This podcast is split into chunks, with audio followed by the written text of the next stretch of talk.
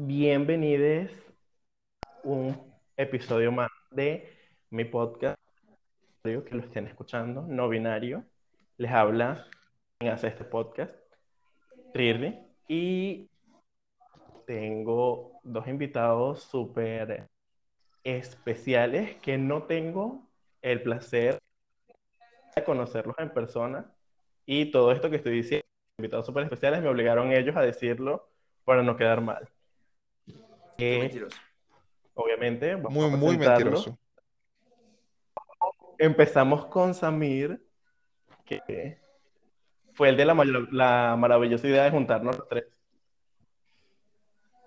Sí, es que desde que sé que Jesús se podcast y desde que conozco a Daniel, de verdad que dije, tenemos que juntar esas voces porque además que Daniel tiene una voz maravillosa y Jesús es muy carismático, eso me parece una gran idea. Hola a todos, no sé en qué No, o sea, mi voz es horrible, pero Bueno, yo no quise decir eso, yo dije que tenías una gran personalidad. Pero les saludo a todos. Eh, escuchas, espero que se encuentren bien, espero que estén a salvo durante estos tiempos difíciles de coronavirus y que estén en casa tomando las medidas necesarias. Entonces, esperamos poder entretenerlos un ratito con nuestra conversa. Y ahora, Dani, Gracias, Amir, por esa cápsula de salud social. Ahora el tiempo. No, mentira. Hola a todos igualmente. Un abrazo grande. Voy a empezar como político. Y nada, para mí un gustazo estar aquí con ellos dos. Es verdad que no nos conocemos en persona, pero pronto, pronto, cuando se vaya el corona, pues seguramente que sí. si vienes a Brasil, seguramente. Oye, pueden venir a Ecuador también. Ya invité a Samir, pero el pobre está Mm. secuestrado en, en Maringa. Lo cual no es tan malo, pero gracias por Ahora Es quiero verdad. que me cuenten un poco, quiero que me cuenten un poco de los que han hecho ustedes en esta cuarentena. No sé quién quiere empezar. Ay, no. Es que, no sé, en la cuarentena había que hacer algo. Yo creo que esa es la pregunta que nos hacemos todos. No, Es que, o sea, no, yo no, o sea, yo la verdad especialmente algo importante que haya hecho, la verdad no. Pensé muchas cosas que hacer, pero pocas las ejecuté. Yo creo que estuvimos todos en un, en un tiempo bastante complicado emocionalmente, ¿no? Porque nadie planificó todo lo que estaba pasando, obviamente, y nos agarró como en ese limbo en el que no supimos cómo reaccionar, por lo menos es mi caso. Y creo que perdí mucho tiempo y lo sigo haciendo, porque seguimos en pandemia, aunque se nos haya olvidado un poco. Sí, la cuarentena parece más como un fin de semana cuando dices lo hago el lunes, pero llegué el lunes y no lo hago. Es que es muy difícil, es, es- es- sí, es complicado pararte un lunes a hacer algo que te propusiste un fin de semana. A lo mejor en ese momento que te lo propusiste tenías mucha energía, pero llegó el lunes y mira, no, dormir hasta las 12 de la, del mediodía es lo máximo. Bueno, tú que puedes, yo siempre me despierto. Ocho y media es lo más tarde que he logrado despertar. Una señora trabajadora. Exactamente. Estos gustos pagan solos. Samir, ¿qué hiciste tú en la cuarentena? Samir hizo mucho. Aparte, Pues, aparte de lo que ya sé. Pues siendo que no nos conocemos de persona, no, no saben mucho más de lo que yo he dicho. Pero, a ver, yo, yo quería, yo quería hacer cosas productivas pensando que iba a tener más tiempo en casa. Fue un proceso un poco difícil de adaptación, sobre todo por el trabajo. Trabajar desde casa puede ser bastante complicado porque es difícil trazar límites entre cuándo puedo hacer las cosas del hogar y cuándo puedo hacer las cosas del trabajo, qué tan productivo puedo ser, cuánto tiempo voy a dedicarme al empleo, eh, siendo que ahora puedo estar más cerca de mi cama o puedo estar más, más cerca de mi sala de estar o puedo tener más tiempo para jugar con mi perro, pero no es así, realmente tengo que cumplir mi horario como siempre, pero están todas aquellas distracciones del hogar, entonces ser productivo es algo que me ha costado muchísimo durante estos meses en los que hemos estado en casa. En lo personal, yo quería leer, pero es la misma excusa de cuando, de cuando no teníamos eh, cuarentena. No tengo tiempo. Y apare- aparentemente siempre va a haber una excusa para, para no lograr mi, mi meta de cuarentena o, o de, de quedar en casa. Entonces, Pues no mucho, no mucho, la verdad no ha sido muy diferente de lo que era antes. Yo creo que lo más que hice esta cuarentena fue descargar un juego eh, a mi computadora y llegar al último nivel. Felicidades. A mí, a mí me encanta que Samir Parte en el extranjero tiene, tiene sala de estar. Me gusta eso. Estaba cerca de su sala de estar. Sí, En Venezuela no. no la tenías. No, sala de estar. entiendo- como la sala de entiendo que casa. pobre en la, en la grabación, lamento mucho que no conozcan lo que es la sala de estar. Es Algún como- día cuando estés a mi nivel y en mis estándares, lo verás entonces. Samir, eso es como quien usa la palabra hall. Ahora, ¿Qué es el hall de una casa?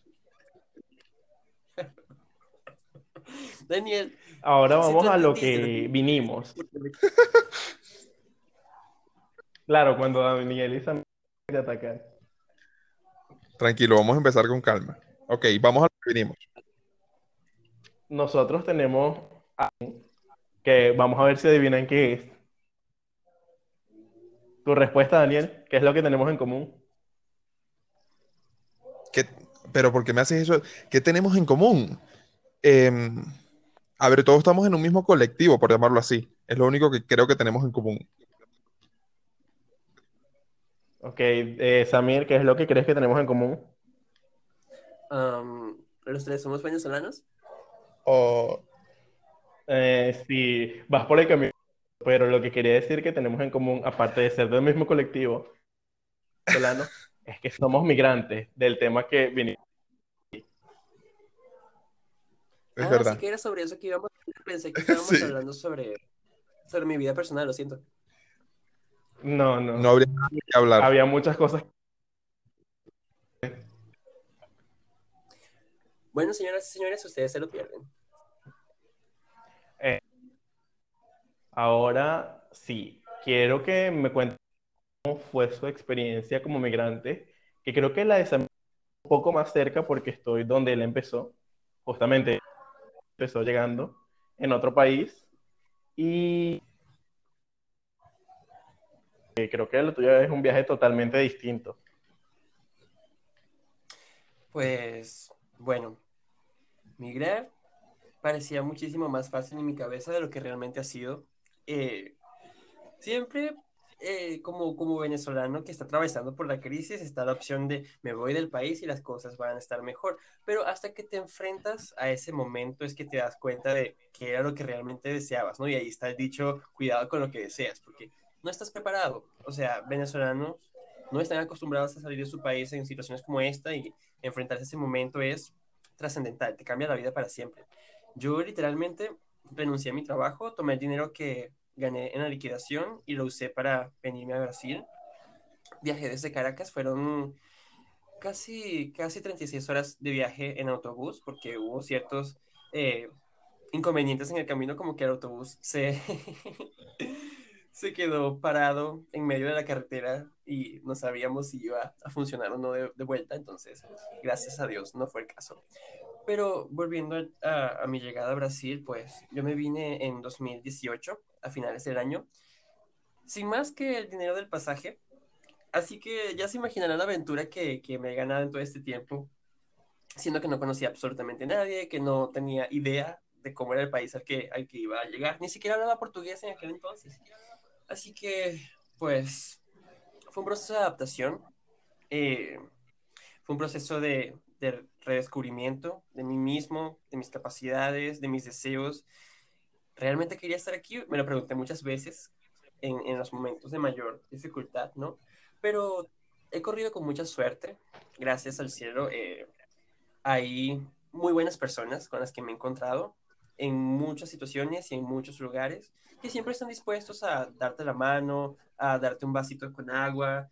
Y por más, por más pequeña que sea la acción, el gesto, es importantísimo para mí porque me ha ayudado a estar donde estoy en este momento, ¿no? Eh, llegué a Roraima como todo venezolano. Estuve más o menos eh, un año y dos meses. Al principio no tenía dónde quedarme. Tuve suerte de conocer a una brasileña. El, mismo día en que llegué a, a Boavista, la capital del estado, estuve en su casa un, un par de semanas o, o tres semanas. Después de eso estuve en otra casa y así estuve de casa en casa hasta que entré a un abrigo para refugiados. Afortunadamente, aunque también parte de la, de la situación tan complicada que vive Venezuela, hay eh, organizaciones humanitarias en Roraima ayudando a la causa porque hay una fuerte crisis migratoria de venezolanos entrando en Brasil en la frontera. Entonces, allí estuve hasta que tuve la oportunidad de salir en 2019 y bueno, intentando retomar mi vida o construir una vida aquí en el país al que había llegado, ¿no? Realmente no estaba funcionando porque Roraima es un estado que tiene bastantes dificultades, ¿no? Entonces, como, como persona que viene saliendo de una crisis, entras en otra que es desconocida para ti porque no tenías idea de cómo estaba el lugar al que estabas llegando. Entonces, es un choque muy grande, realmente. Pero es eso. Gente buena que está allí para darte la mano. Cosas buenas pasan, cosas malas también. Tú decides qué haces con la experiencia, sigues adelante siempre, que es lo importante. No te dejas vencer por el miedo, no te dejas vencer por la ansiedad y tampoco por las dificultades. Eventualmente conseguí un empleo, me ayudó a estar un poco más estable eh, por unos tres meses, hasta que tuve la oportunidad de viajar acá al sur de Brasil, donde, donde sigo actualmente y donde ha sido muchísimo más positivo que mi experiencia en el norte, pero porque son otras circunstancias, como que tengo un empleo estable, pese a la situación del coronavirus, eh, como que es una ciudad con más, más, oportunidades, con una sociedad diferente, porque, bueno, considerando la crisis que hay en Roraima, entonces hay este tema de la xenofobia, que puede ser más o menos explícito dependiendo de, de la persona o de su experiencia personal. En mi caso no hubo xenofobia en, en, en general, pero no es algo que, que no deje de considerar aquí ha sido muchísimo mejor. Este, y no, no es eso, es lo que estás queriendo decir. Pues sí, no, no, yo, no, yo particularmente no recuerdo haber experimentado alguna forma explícita de xenofobia. Tal vez algún comentario bastante malintencionado, como que lástima que seas venezolano, eh, tu acento es feo, cosas por el estilo que pueden considerarse xenofobia hasta un cierto punto, pero que realmente pues para mi personalidad o para lo que yo pueda considerar xenofobia es algo irrelevante, entonces no, por eso yo puedo considerar que no fui víctima de xenofobia, ¿no? Pero es algo que está muy presente, eh, dependiendo de, de la persona, dependiendo de tu experiencia, ¿no? Así que acá estoy, sigo adelante, pese a toda esta cuestión de la pandemia, y aprendiendo cada día, ¿no? Como he dicho, dificultades hay, pero seguimos adelante. Confirmar si Daniel está porque no lo escucho comentando nada. Aquí estoy, aquí estoy. Estaba escuchando muy atentamente a Samir porque pese a que lo conozco, esa historia que estaba contando no la sabía, entonces quería escucharlo bien.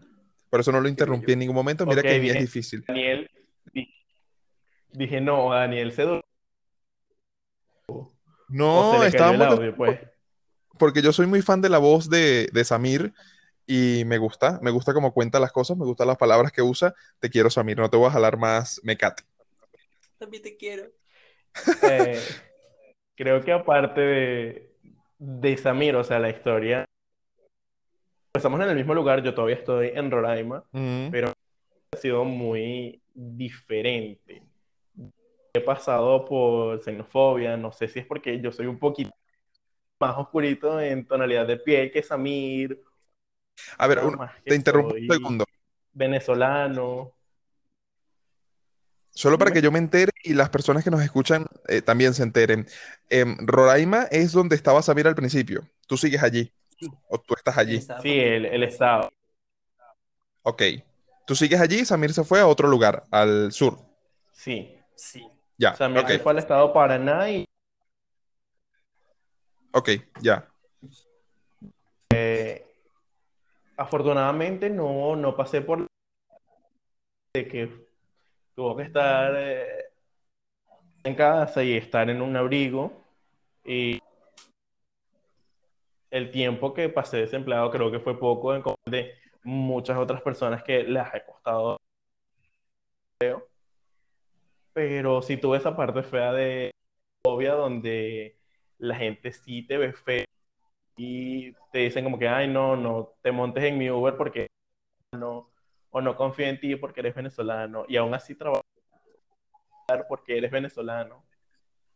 Mm, qué locura.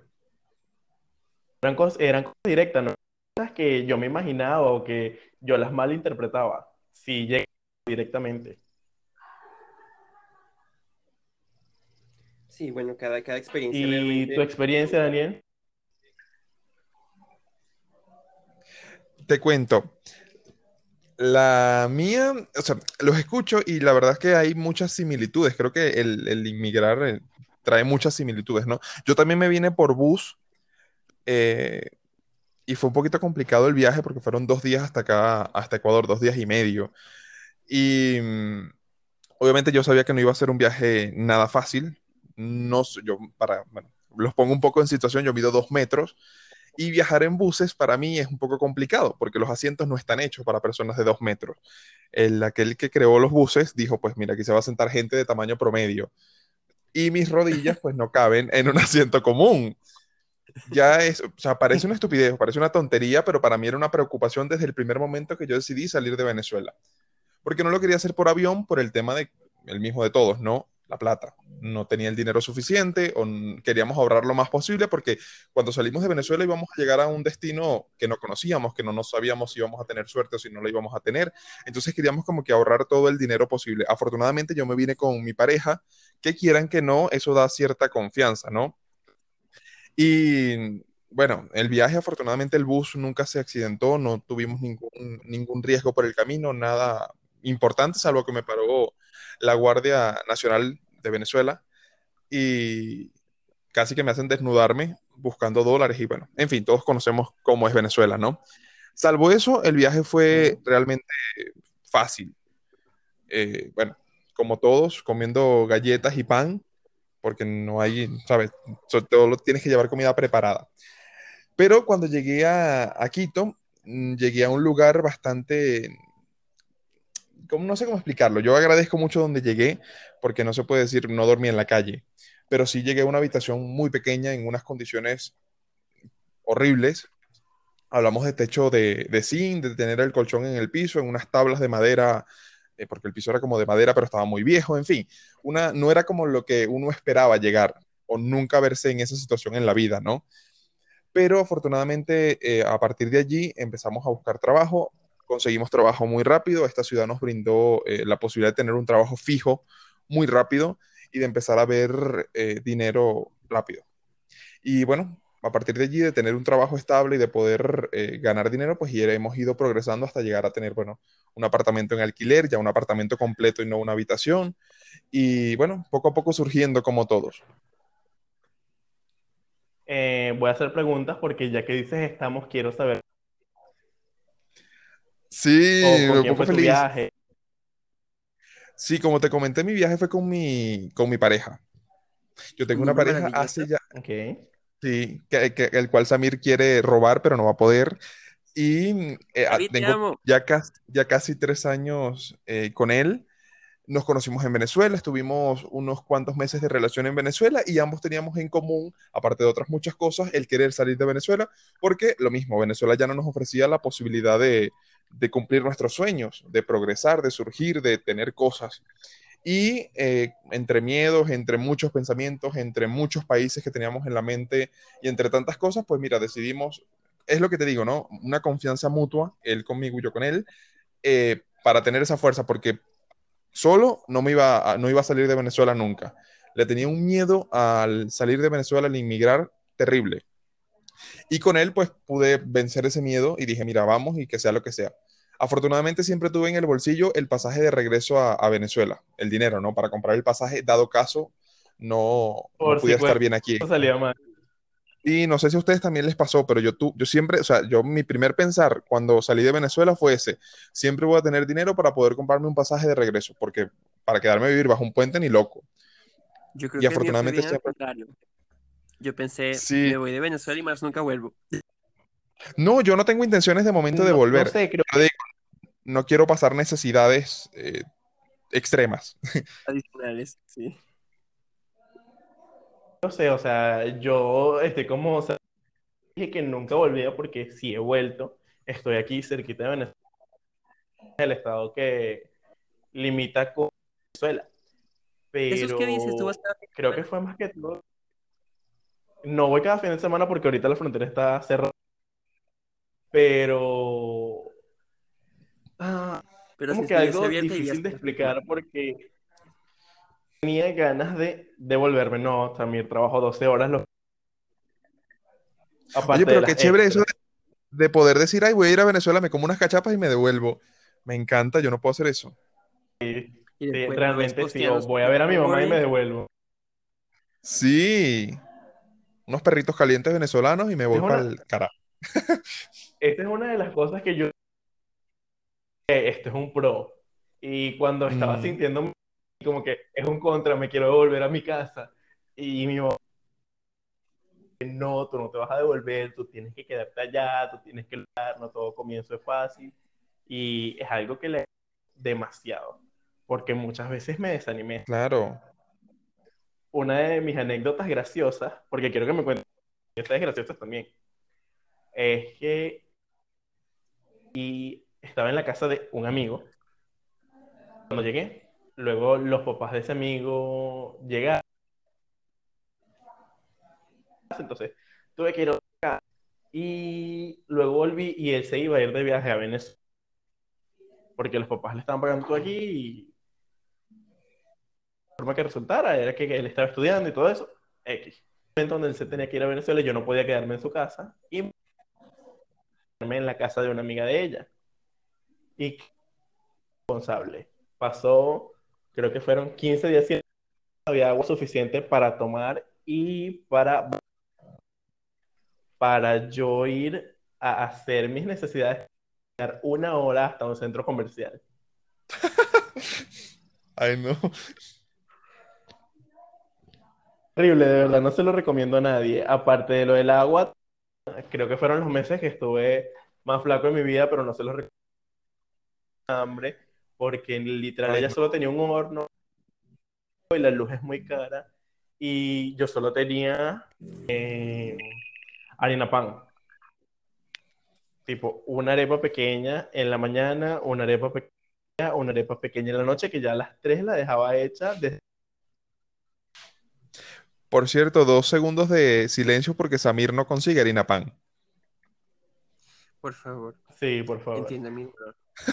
Realmente Ya sí mucho. conseguí. Si supieras que yo puedo comprar 4 kilos de harina pan por 100 reales, incluyendo el frete, pero es que cuando voy a darle clic en comprar, realmente pienso así como que vale la pena yo comprar 4 kilos de harina pan por 100 reales No, cuando podría usar 100 reales Vale la, club. Pues no. la pena, Samir. no, no lo Vale vale. Yo pena. creo que no. No, realmente no lo vale, porque si lo comparamos a precios locales de acá, o sea, la harina está siendo importada de Estados Unidos y el precio que tiene allá no es equivalente al que te lo están dando aquí. Entonces, es tipo, hermano, me estás robando y soy tu compatriota, así que ¿a quién engañas? Les voy a contar una anécdota Bueno, graciosa en de Santa. Elena le de- estaban vendiendo en 7 reales. Y está súper económica, porque aquí La última la vez vas a que comprar eh, alguien me 20. trajo 2 kilos. No me parece este debate económico que no entendemos lo que no vivimos en Brasil, porque no sé cuántos son siete reais. Reais. Ok, ok, ahora entonces no hablemos más de economía. Oye, un dólar está bien la harina. Ya, eso es lo último que voy a decir. Em, sí, aquí cuesta como unos 75 o unos 50. Bueno, em, es un poco escatológico lo que voy a contar, pero fue tal cual y es lo, el- una cosa graciosa. Yo intento ser positivo ante las situaciones a veces, ¿no? Pero de verdad que salir de- de- del país, inmigrar, tiene muchas cosas, muchos detalles, muchas mm, eh, cositas que nadie te cuenta, ¿no? Que me imagino que les pasaron a ustedes miles. Que cuando tú hablabas con un amigo que ya estaba Totalmente. afuera, nunca te contó que pasó X cosa. Y te va a pasar. O sea, te va a pasar sí o sí. A No, mí me yo, pasó yo una que te digo algo. sí, Yo soy lo pero más claro, cuando, posible. Cuando yo, uno es eh, muy sincero, mm, piénsalo bien. La gente sí, sí, pero cuando eres da, muy sincero, la gente piensa ayudar. es que a mí me da miedo como en el sentido de que decirle tantas cosas que pasan como negativas, digámoslo así, pero que son superables, ¿no? Pero tú las cuentas y la gente cree como que no, me quedo en Venezuela entonces porque para estar peor y no es así. Esas cositas negativas están ahí, pero tampoco es que son el todo. Hay muchas más positivas, yo creo, o yo pienso así. Pero. Yo creo que tienes razón. Sí, entonces yo trato como que a veces de ahorrármelas, no para hacerles un mal, sino en realidad para no quitarles la ilusión de salir de Venezuela, porque yo creo que es algo, no sé si necesario, pero sí para los, los jóvenes que tenemos la edad que tenemos nosotros, con los sueños y las cosas, es muy difícil en Venezuela. Voy con la anécdota que estoy hablando. Que no me sé sus edades. Yo tengo 24 y 24. aparento 20. ¿Dónde? Lo siento, pero es que me dijiste que la gente no iba a ver las fotos y tú vas a simular que yo aparento 20 y fin. Ok, ok. Está bien. Si aparenta 20. Gracias. ¿Y tú, Samir, cuántos años tienes? Yo tengo 19, pero aparento 15. Mentiroso. Qué, qué farsante. Mentiroso. Lo siento, tenía que, que, que fue lo que Daniel dijo, que nadie estaba viendo la foto, así que yo podía decir lo que yo quisiera. Sí, No, yo nadie está viendo la foto porque Ana en tu foto de perfil. Ella sí. Tiene una coreana corazón. para las personas que están escuchando esto y que obviamente son personas de ambiente como nosotros, no es una coreana cualquiera, estoy seguro que muchos de ustedes van a concordar que es el mejor miembro del grupo llamado Blackpink, es Rosé, nada más y nada menos, un minuto de amor para ella, por favor, Rosé, te amamos. Volviendo a lo Gracias, diciendo, Ah, Yo tengo... continuamos con la historia de Daniel. No, yo no he dicho mi edad, cállense. Dijiste ya que Dios. tenías 22, yo te escuché.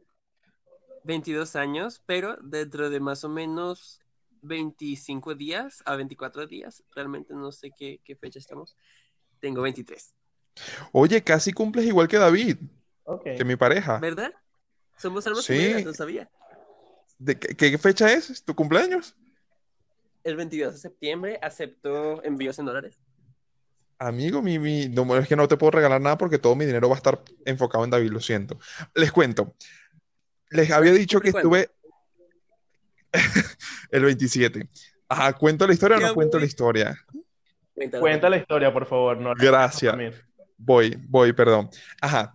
Les había contado que estuve dos días y medio, más o menos casi tres días, en un bus, viajando rueda y rueda. Y también les había contado que la comida que, se, que hay en, que se come en el bus es comida ya hecha, o sea, pan bimbo, galletas María, Doritos, chucherías varias, ¿no? Diablito y todas esas cosas. Cuando llegué a, aquí a Ecuador, a Quito, llegamos como a las 10 de la noche. Primero la persona que me iba a recibir en el terminal, que era un amigo, no llegó. O le dio flojera y me dijo, no, mira, agarras un taxi, le das la dirección, no sé qué. Total, que llegamos a la casa. Eran como las 10 de la noche.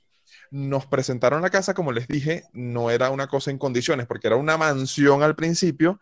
Cuando yo llegué y vi esa mansión, esa casota, ese casoplón que había allí, dije, oh my God, me gané la lotería. Pero resulta que no. Resulta que detrás de la casa estaba este rancherío, porque no tiene otro nombre, en donde me iban a meter a mí con David. Wow. Total, que ahí llegamos. ¿Qué pasa? El baño era compartido, eran como, no, no exagero, 10 habitaciones y todas compartían un solo baño como de un metro cuadrado. Metro y medio para no... Terrible. ¿Qué sucede? Tras haber comido toda esa chuchería y toda esa comida a la que el cuerpo no está acostumbrado en la cantidad que se come de- durante el viaje, eh, me dio diarrea, para decirlo claro. Por eso les dije que era un poco escatológico. Llegué con el estómago muy revuelto, muy, muy dañado, literal. Y como el baño era compartido, nadie podía dejar ahí nada, porque se perdía o por lo que sea, no se podía. Como a las 12 de la, como a las 2 de la mañana de ese, de ese mismo día de que yo llegaba, yo dormía con unos monos eh, blancos. Bueno, me ha dado un retortijón de estómago, pero terrible. De esos que sientes que ya, de- sientes que eso ya no aguantas más. Pues yo salí corriendo al baño. A mitad de camino me acuerdo que el baño era compartido, es decir, que ahí no había papel para limpiarse. Oh, Que el papel Dios. estaba en la habitación y yo tenía que volver por el papel. Pues queridos, entre el volver a la habitación y regresar al, al baño, pues no alcancé. Y el mono pasó de blanco a otro color. Imagínense la escena, yo a las 2 de la mañana con una gente que no conozco por ahí en medio de un patio, porque el baño no era dentro de la habitación, sino que tenías que salir al patio. En medio del patio todo mm, defecado, puedo decir. Bueno, con no un que frío. es muy triste. Sí, es muy, o sea, es, es divertida después que te pasa, pero ¿qué haces tú con unos monos blancos llenos de. ¿sabes? A las Sí, 2 de la mañana, ¿dónde los, o sea, ¿dónde los Pero bueno. metes? ¿Dónde los lavas? Aquí en Quito hace un frío terrible, yo me estaba muriendo de frío, encima de fecado encima, y ahí como que, ¿qué hago? Terrible, o sea, fue, fue horrible. Lo fue, No, Daniel. no. Qué experiencia Sí, tan, por- tan, tan horrible, Daniel. Cosas que no te cuentan de la migración. Cosas que tampoco a todo el mundo le pasan, pues hay que... Bueno, sí. O sea, a mí no me pasó eso. O sea, yo, yo sí tenía que caminar una hora para ir al baño. Pero tenías un estómago fuerte, no fue mi caso. Yo no pude controlar mis tripas. Exacto. Eh, tú, Samir, gracioso. Pues déjame pensar en una porque es que la verdad tengo muchas. A ver, Yo me sé una historia graciosa de Samir, su ex. De nada. ¿quieres? Uh, uy. Para los que no, para los que no saben, eh, nuestros escuchas, queridos y adorados que han llegado hasta el minuto 30 con 55 segundos y han soportado lo que escuchan, sepan que yo acabo de terminar una relación y fue tan ridícula como, como la historia de Daniel, así que... Oye, mi historia no fue ridícula, fue trágica. Bueno, fue igual de trágica que tu historia. Es verdad. Volviendo, volviendo a lo que estaba diciendo, a ver, es que, es que, es que yo quería contar algo, pero yo no sé si, si la audiencia está preparada para lo que yo quiero decir, así que es que como que no, no hemos tocado Seguramente tema, sí. Seguramente sí están preparados o no están. Yo creo que el público de este podcast está preparado para Sí, muchas cuéntala. cosas. Bueno, mi historia más graciosa y también una cosa, no, no digo que me enorgullezco, pero lo recuerdo hasta hoy. Yo estaba caminando, ese día habíamos ido a el río, porque en Roraima, en Boavista, hay un río muy, muy popular para ir a bañarse. Y yo estaba volviendo a donde estaba viviendo en aquel entonces, y iba de shorts, una camisa bastante ceñida al cuerpo, ¿no? Iba un poco, un poco bronceado de haber pasado el día allí, ¿no? Era un domingo, en la noche, este, y estaba yo volviendo a casa y de repente para una moto eh, enfrente de mí y era, era un, muchacho bastante joven, yo diría que tenía unos 25 años, ¿no? Pero se veía un poco más joven de, de eso eh, y además era muy atractivo y me dice, ¿qué calle es esta? Y yo le digo, yo ni siquiera sabía qué calle era porque tampoco y venía prestando atención en el camino y me, me sorprendió que se parara frente a mí, ¿no? Y yo veo, yo, yo veo que tiene justo a su lado, en la pared de, de- del comercial que estaba ahí en la, en la esquina de la calle, la placa. Y era tipo la calle, no sé, García, por decir alguna cosa. Y yo así como que, bueno, está allí, ¿sabes? Es solo mirar. ah, esa calle García, le digo yo. Ah, sí. Y bueno, ¿qué, qué, qué estás haciendo tú? Porque estás volviendo tan tarde a casa. Y yo le digo, no, es que estaba en el río y así. Y bueno, es lo que se están imaginando, sí, o sea, literalmente me monté en esa moto y fuimos a dar una vuelta y fue genial. Es como la, la, la cosa más graciosa que puedo contar en ese momento porque fue algo completamente inesperado. Y creo que es de las cosas más locas que he hecho en mi vida, así que no me arrepiento. Me dio risa. ¿Qué dices tú, Daniel? No, o sea, yo lo que siento es que con la experiencia que tú tienes de Venezuela, de saber que si te acerca una moto, corre, como tú llegas a Brasil y dices, ay, se me acerca una moto, me voy a subir, porque el tipo está lindo y me voy a montar con él y me voy. Es lo que pienso, o sea, Amir, no, no has aprendido nada. no está... Aquí eso no es así como que "Ah, la moto y te van a robar, pero yo todavía escucho una moto y tengo miedo, yo... Claro. Bueno, Bueno, le estamos la llave. Estamos acostumbrados a que si te llega una moto, pues obviamente hay un perfil de la persona que está en esa moto, ¿no? Y tú dices, "Mm, voy a correr, voy a, huir, Sí. voy a- voy a protegerme, voy a-". Pero en este caso era una moto muy linda, era una moto realmente linda y más lindo el chofer, así que Samir, que de verdad. mis instintos no me engañaron entonces y no me han engañado hasta ahora. Bueno, Mucha de suerte. eso hablaremos en otro episodio. Eh, ahora, Esta gente está haciendo aquí shaming. ahora no sé, señores, si señores, ustedes quieren hacer se- se preguntas, no binaria. y me está diciendo que yo soy una persona. Ni siquiera tengo la palabra para describir la, la, la vergüenza que me está haciendo pasar. Estoy siendo humillado públicamente. ¿Qué está pasando aquí? No estás siendo humillado públicamente, humillado pero si cuentas esa historia, te estás humillando tú solo. Bueno, no humillando, es verdad. Es que eres joven y alocado y está bien. A lo mejor Jesús y yo somos un poquito más reservados en ese sentido y no nos montaríamos en esa moto porque somos miedosos. Tú eres echado Eh. para adelante. Exacto. Porque yo soy una persona emprendedora y aventurera. Pero no te no te estamos juzgando por eso. O sea, está bien que lo has hecho, fue tu experiencia, que no fue gracioso. Más bien que hagamos preguntas. Sí, o sea, puedes amanecer en un río en una, en una bolsa negra. Tenlo presente. A ver, a ver, a ver, a ver. Es que realmente no. no- A ver, no ahora, ya, ahora yo quiero dejar preguntas. Por lo menos una o dos. Tengo, tengo preguntas. Puedes- Voy. Si su- suponiendo que ustedes em, mañana se consigan un, un sugar, se dice, ¿no? Un señor que los mantenga o alguna fuente de ingresos de más o menos unos 500 mil dólares al mes Oh, y Dios tuviesen que elegir, estando en Venezuela, ¿no? Hagamos la mente de que estamos en Venezuela, tuviesen que elegir no por obligación como muchos elegimos los países en donde estamos, que es bueno, en ese país hay buena economía, eh, me queda mm, económico porque está cerca, en fin, todas estas limitaciones que tenemos por no tener dinero. Si no las tuviéramos, ¿qué país y por qué elegirían? Jesús, tú primero. eh, elegiría Canadá y no es como que es algo que ya tengo planeado, fue una de las cosas en las que pensé tanto y puedo decir que estoy trabajando para lograrla. Canadá, ok. Abrígate. Samir, Pero si llega un y la cumple más rápido, aquí estoy. Bueno, es una muy buena pregunta porque la verdad es que yo quiero ir a tantas partes, Daniel, y elegir una me parece como tan egoísta cuando el mundo es tan grande, pero creo que me iría a Irlanda porque es un país sumamente verde y bonito. Es como mi país soñado, aunque suena, suena muy cliché, ¿no? Porque obviamente es un país europeo, etcétera, y vengo de América Latina, pero sí creo que me iría a Irlanda por campos verdes y un buen clima que siempre está nublado y fresco ese sería como mi sueño ideal si ganara 5 mil dólares al mes, claro. Pero como no es el caso, estoy en Brasil, donde no me arrepiento en absoluto, primero que nada. Pero ok. sigo pensando ¿Y tú, Miren, yo lo tengo súper claro. Yo me iría a España, pero de cabeza. Para los que Me no saben. Daniel es español. No te hagas la europea.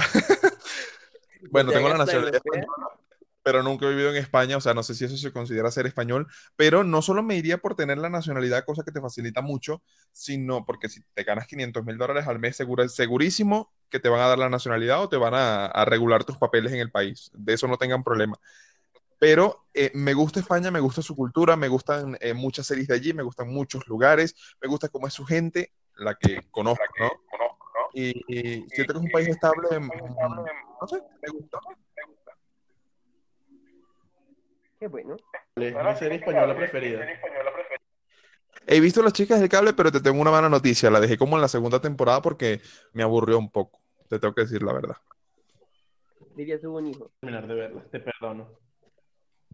Gracias. Me gusta Vis a Vis, me gusta El Barco.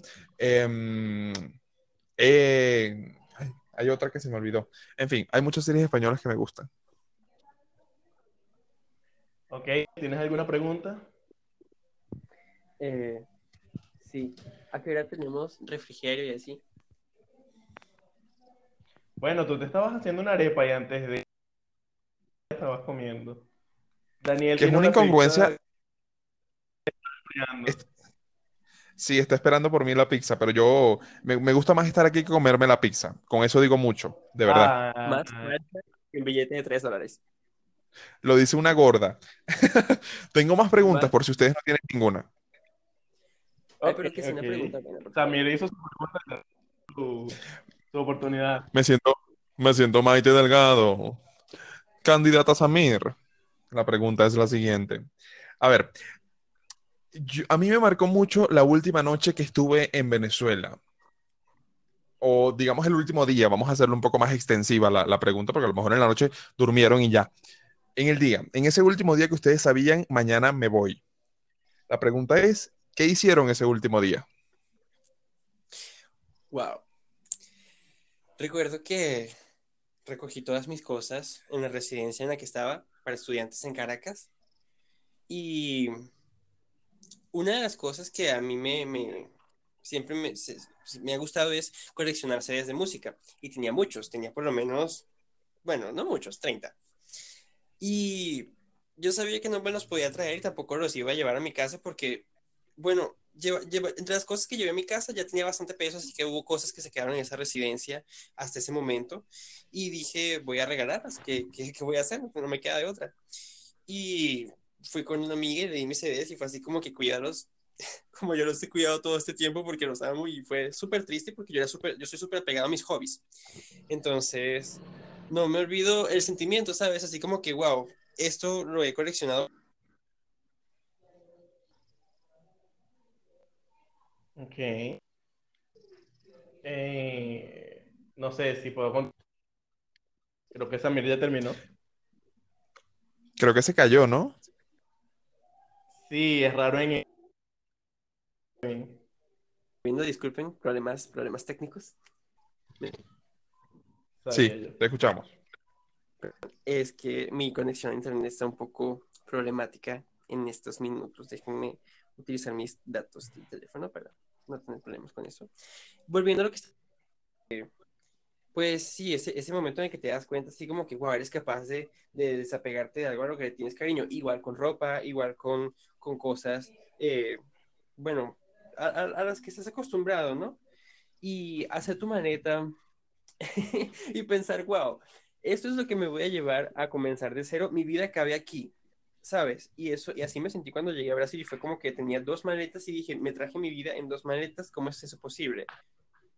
Entonces, Mm. wow, es imposible de, de- de olvidar porque eso es una, es una mezcla de sentimientos muy grande, ¿sabes? Realmente había como, como emoción, había nostalgia, había tristeza, había, había frustración, porque como tú ya habías dicho antes, o sea, como jóvenes nos sentimos muy frustrados de no poder realizar eh, nuestras metas, sueños, de, de pensar, ¿será que esto es todo lo, para lo que estoy viviendo? O sea, no puedo aspirar a nada más, pues sí, hay, hay muchos sentimientos allí, bueno, realmente Mm, inolvidable. Gracias, Miss Yaracuy. Daniel jura que yo soy de Yaracuy, pero yo viví en Yaracuy como cuatro años. Amigo, tú eres de Yaracuy porque naciste allí y Yaracuyano te quedaste. Vamos, Jesús. Eh, muchas cosas porque digamos que ya yo sabía que eran varios últimos días. Porque primero fue Oh. mi último día con mi mejor amiga. Porque ella se fue a España cuatro. No me vinieron a Brasil. Y fue mi último día con ella. Y después de que se fue, lloró horrible. Es alguien que te ayuda a preparar tu maleta. Mm, algo que yo necesito mucho porque soy una persona que le gusta decidir en ese acto. Luego de eso, tuve una despedida del último día que estaba en, en la que fue mi casa de la universidad, aun cuando estoy en el liceo también. Eh, y lo pasamos súper genial, fue mi despedida de ellos. Eh, los he vuelto a ver, sí, una vez vi a uno cuando fui a, a buscar mi título universitario y el otro lo vi cuando para Argentina, que se quedó unos días aquí en mi casa. Pero fue, fue también triste. Luego me fui a la casa de mi mamá y ahí sí fue mi último día en Venezuela momentáneamente. Y lo que hice fue comer, comer, comer. Estaba muy nervioso.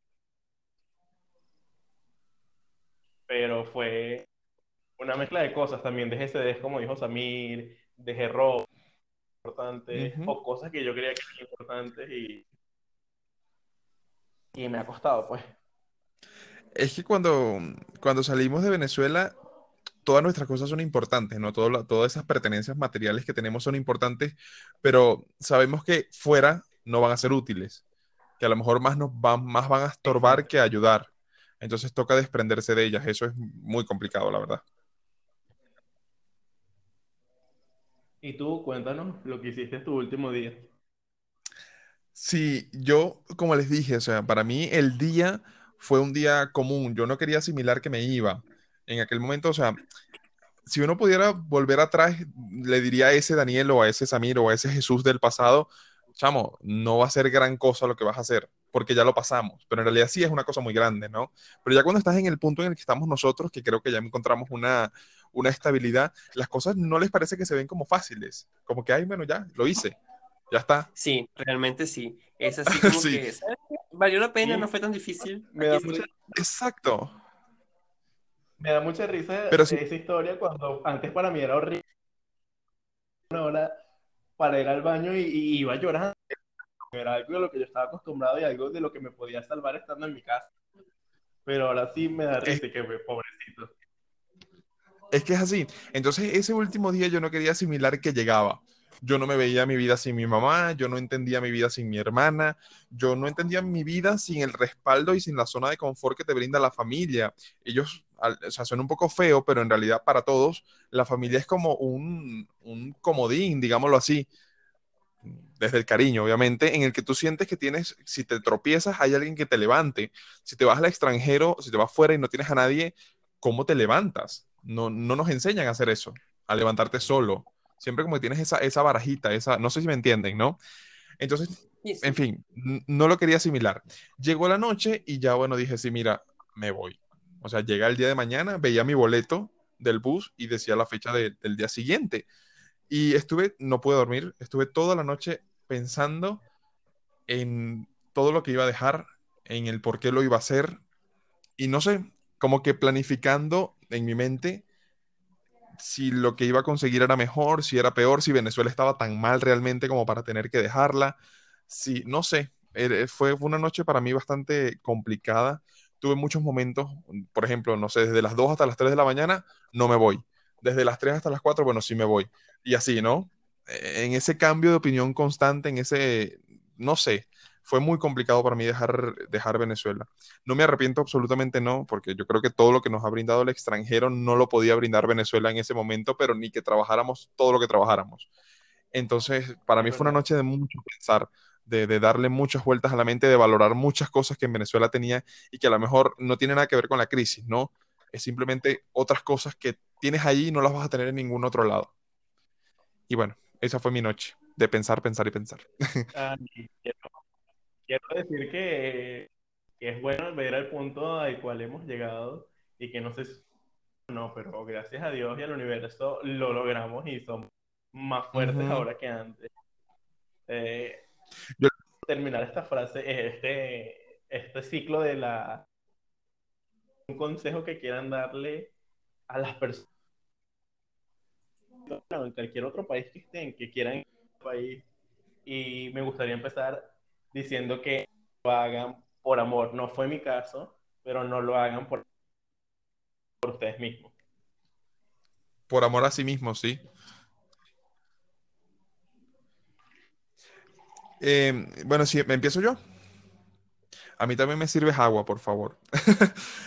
Empiezo yo. Yo le diría a cualquier persona que eh, quiere salir de Venezuela o que va a salir de Venezuela, y se lo digo siempre a mis amistades que están en Venezuela, que cuando lo hagan, lo primero que tienen que hacer es eh, evaluar el país al que se van.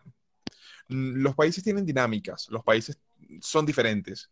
Es decir, tienen eh, formas de vivir diferentes, tienen reglamentos diferentes, leyes diferentes, eh, tanta cantidad de normas y tantas cosas que hay que sabernos adaptar a ese país y saber, todos sabemos cuáles son nuestras limitaciones, ¿no? Que todos las tenemos a la hora de adaptarnos. Es decir, si yo sé que me cuesta muchísimo, eh, no sé, conducir rápido, por ponerte un ejemplo, pues oye, no me voy a, ir a un país como Estados Unidos que por cualquier exceso de velocidad te multa con 500 dólares. ¿Sí me explico? Entonces, cuando nos vamos, eh, tenemos que seleccionar un país, hay que tener claro que tenemos que cambiar el chip, que tenemos que cambiar muchas cosas de nuestras costumbres, muy de Venezuela. Por ejemplo, la costumbre que tenemos los venezolanos a veces a no seguir normas, a no seguir leyes, a creer que la policía está ahí, pero es un adorno. No sé, el, consejo que yo siempre doy es cambien el chip y adáptense al país al que van, a cumplir sus normas, a, al cumplir sus, sus leyes, sus, no solo sus leyes políticas, ¿no? Sino culturales, porque hay leyes no escritas que existen y están. Formas de vivir, formas de hablar, mm, ya no es lo mismo, no puedes subirte a un ascensor y hablar con la persona que tienes al lado, por lo menos aquí en, en Ecuador, en Quito, La gente no es tan social como en Venezuela, que tú desde el planta baja hasta el tercer piso ya te hiciste amigo de la señora que va contigo en el ascensor. Aquí no, aquí eso puede ser incluso considerado como que me estás acosando, me estás perturbando. No con todo el mundo, ¿no? No quiero generalizar, pero ese tipo de aspectos y ese tipo de cosas hay que respetarlas porque somos culturas diferentes y nosotros somos los que estamos llegando. Entonces, pues somos los que tenemos que adaptarnos o intentar poco a poco, si queremos, eh, a nuestro círculo de personas de este país, por ejemplo, de Ecuador, cambiarlas, pero poco a poco. No podemos llegar nosotros exigiendo que nos traten o sean como a nosotros nos dé la gana, porque estamos llegando a un país que no es nuestro. Muy buen consejo, Daniel. Ahora, Gracias, presidente. bueno, yo voy a hablar sobre, sobre otra cosa y es sobre, pues, realmente creer que sí se puede, eh, que los medios siempre van a estar allí. Necesitamos tener mucha, mucha valentía, necesitamos tener mucha fuerza de voluntad para poder eh, emprender, emprender la aventura, ¿no? Porque, pues, no sé, en el caso de ustedes tal vez, tal vez tenían un poco más de oportunidad. Yo literalmente solamente tenía el, el, pasaje eh, para, para, llegar acá y sin saber absolutamente nada más.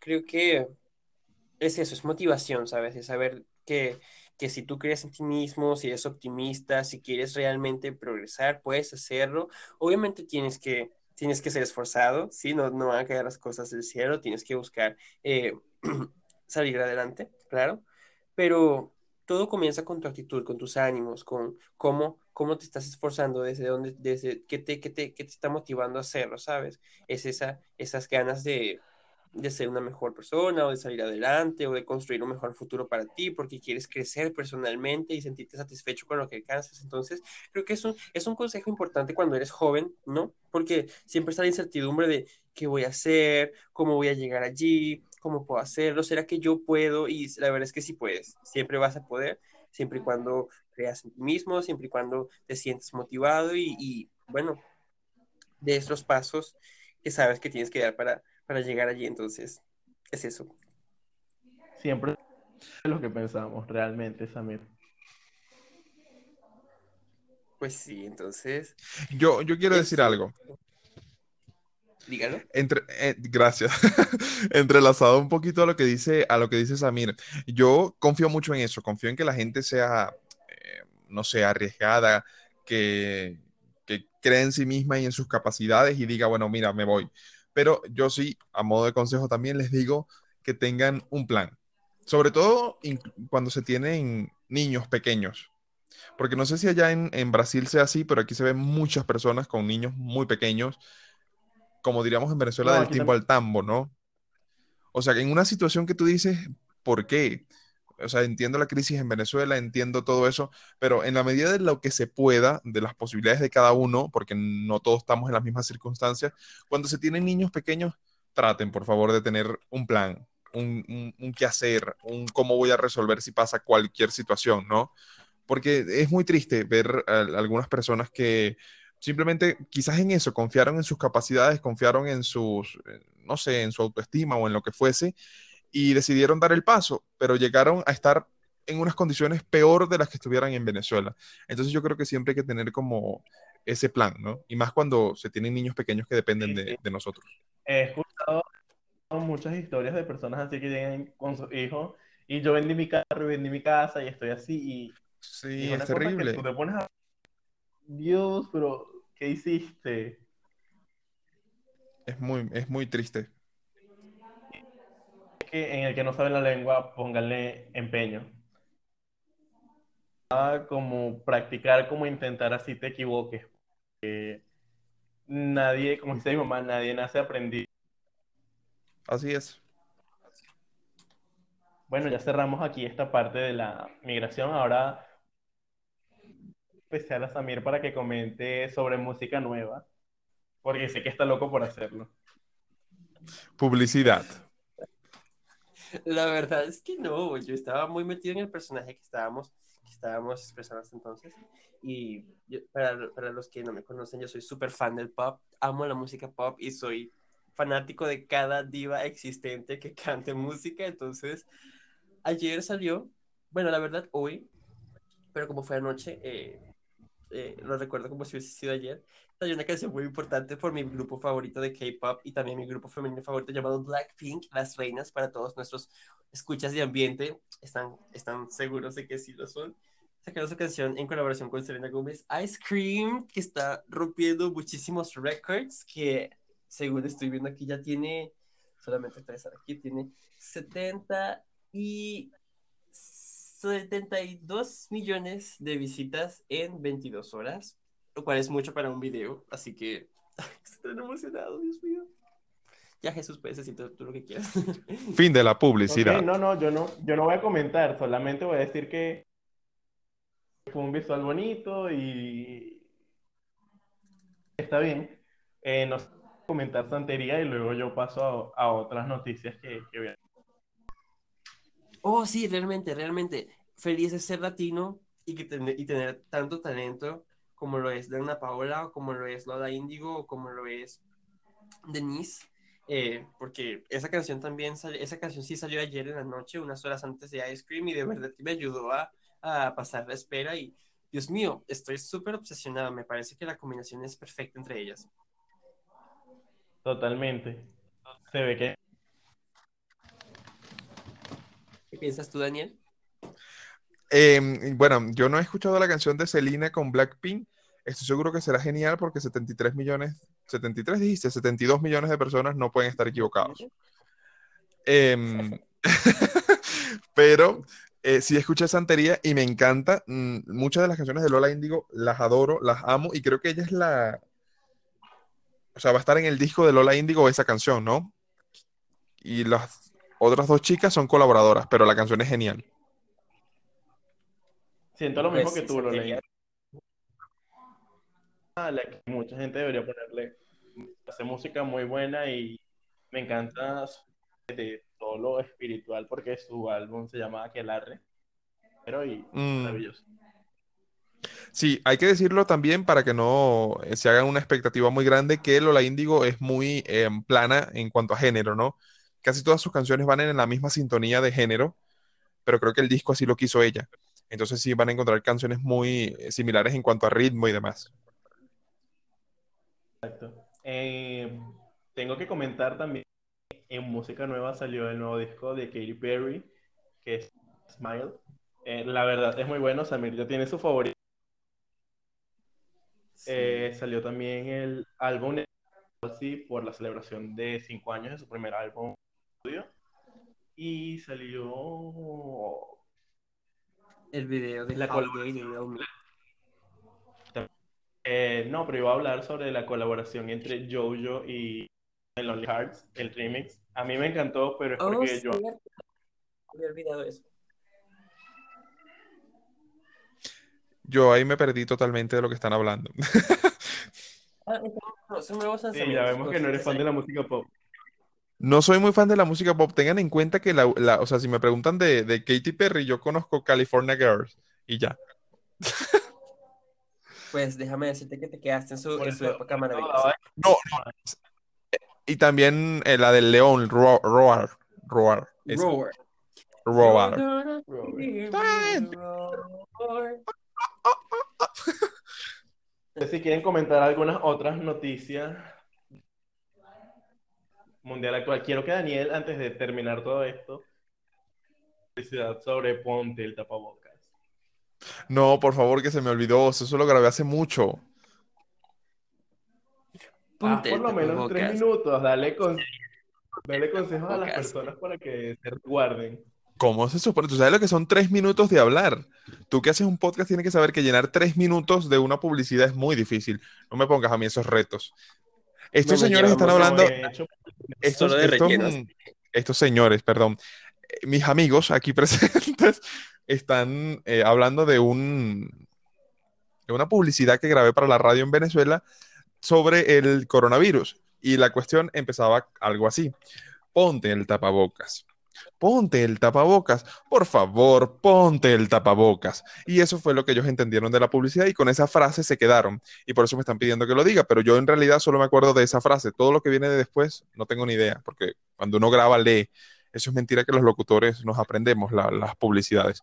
No, Si vas a salir Ponte el tapabocas. Si vas a salir, ponte el tapabocas. Él no lo hizo por favor. Dale más seriedad a la publicidad. Si vas a salir, ponte el tapabocas. No fue teniendo, no, bueno, yo no sentí que fuera teniendo un orgasmo, porque acuérdense que en Venezuela existe la ley resorte y yo no podía salir en la radio o diciendo, si vas a salir, ponte el tapabocas. O sea, no fue así. Si vas a salir. Era, era como, como una mezcla entre orgasmo y doblaje de español neutro en Discovery. No, es verdad. Bueno, la intención era que, que fuese como algo imperativo, que fuese una orden. No sé si lo cumplí. Si fue como un orgasmo, no fue con los objetivos no fueron Sí, logrados. No, no, no fue. Confirmo yo que les conté que fue como un orgasmo. ¿En serio? Pues no se me dijo nada. Ronco y nasal con tu voz. Si vas a salir. Sí, creo que la radio para la que grabé, no sé, no, no. Eh, de Y verdad lo- que me divertí mucho grabando con ustedes. Realmente se fue muy rápido el tiempo. Creo que hablamos de muy pocas para esta hora que ya tenemos No, y no grabando. Una hora, es verdad. Si vas a ¿Qué salir, decías, Samir? tapabocas. Ah, bueno, sí, volviendo al clima, no mentira. Yo decía que me parece que dijimos muchas cosas y a la vez creo que no, no dijimos tantas como debíamos. O sea, siento que fuimos muy, muy distraídos. Fuimos muy espontáneos porque no teníamos realmente nada preparado. Sí, teníamos varias veces diciendo vamos a grabar, vamos a grabar, vamos a grabar, pero o por el Daniel, porque recuerden que en Ecuador es otra hora, o por el horario de como estando en Brasil, es una hora de diferencia donde yo estoy. Para Samir ya va a ser medianoche, para mí van a ser las 11, para van a ser las hecho, 10. faltan 30 Son, son las ser 10, sí. Exactamente. dando la hora. Es por esa gran dificultad y por todo de verdad que lo hicimos muy bien, a mi parecer.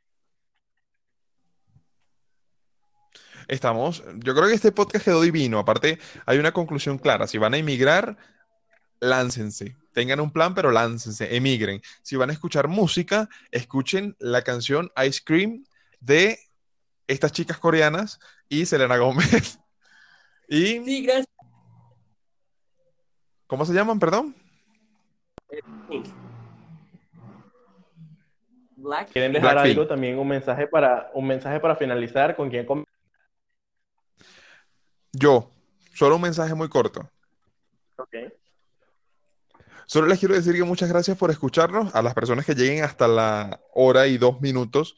Eh, y nada, que si van a salir, se pongan el tapabocas, que seguimos en pandemia, no lo olviden, no bajen la guardia, porque sobre todo Brasil creo que es uno de los países de Latinoamérica más contagiados, Ecuador no se queda atrás y nuestra Venezuela pues también.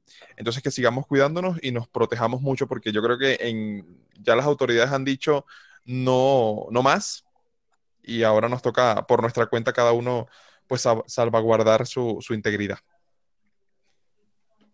Completamente. Tú, Samir, tu mensaje de despedida. Muchísimas gracias por habernos aguantado durante 63 minutos, porque hasta para mí es fuerte soportarme. Así que, eh, pues, manténganse en la seguridad de sus casas. Re- recuerden siempre tomar todas las, todas las medidas de precaución, como usar su máscara, su gel antibacterial y, bueno, todo lo que consideren necesario para su propia seguridad y salud. Gracias a Dios, esto, esto está pasando poco a poco, pese a números y pese a, a- a- a muchas, a muchos contratiempos, pero estamos saliendo de esta situación y vienen tiempos mejores. Hagan de cuenta que 2020 no existió, solamente tendremos 2021. Si vas a salir, Pero- ponte el tapabocas. Perdimos un año como a Samir lo perdió, pero bueno.